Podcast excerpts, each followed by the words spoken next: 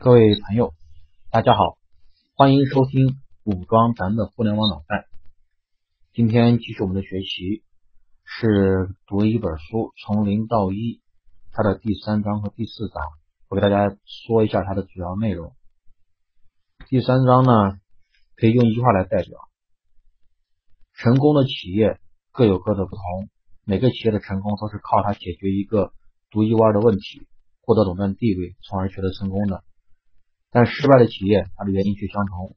他们都在一片红海里面，无法逃脱竞争，导致最终的失败命运。那彼得蒂尔呢？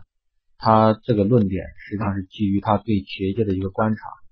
他在书里面介绍两种企业，一种企业就是垄断性质的企业，这些企业基本上是躺着赚钱，占据了大量的市场份额，然后基本上没有人能够跟他相比、相竞争。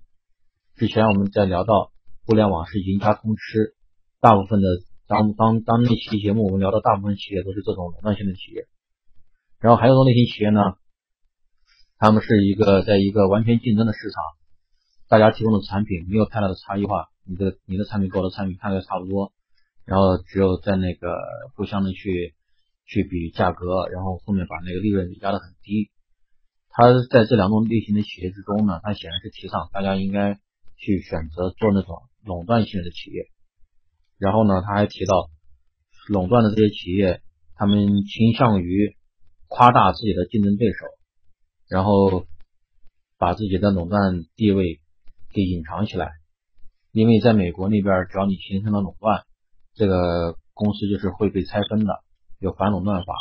所以很多大企业都面临这样的麻烦。然后那那种。充分竞争的企业哈，彼此之间没有太大差异的企业，他就会夸大自己的独特性，然后说我是比别人更牛逼的，我是这里面市场的主导。他也提到了这两种现象。然后这个是第三章给我们讲的主要的内容。第四章呢，他其实抨击了一下我们大家经常强调的那种竞争意识意识，因为现在不是。咱们的社会特别强调竞争嘛，人和人之间的竞争，企业和企业之间的竞争，然后大家都认为普遍认为市场竞争是个好事情，但是彼得蒂尔呢，他就有不同的想法，他说的是，呃，竞争呢会浪费价值，会把一些那个把你的时间和精力都关注到竞争对手上，从而忽视了真正。重要的事情，那就是去创新，完全，而且这种竞争实际上是完全是可以避免的。他认为这个世界不是一种零和的游戏，而是一种大家可以不断的挖掘出来新的新的一个东西，然后不断的去创造新的空间的这样的一个游戏。所以说，就不要在那种零和的市场，就是什么叫零和呢？就是我赢了你就输了，对吧？那他是希望能够 all win，大家都赢的那种那种。玩法，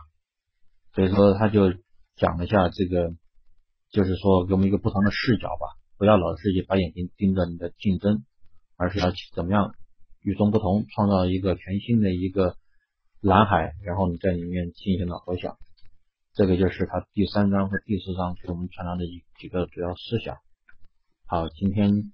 这两章就给大家简单的说到这里，喜欢就点赞、关注并转发吧。谢谢大家。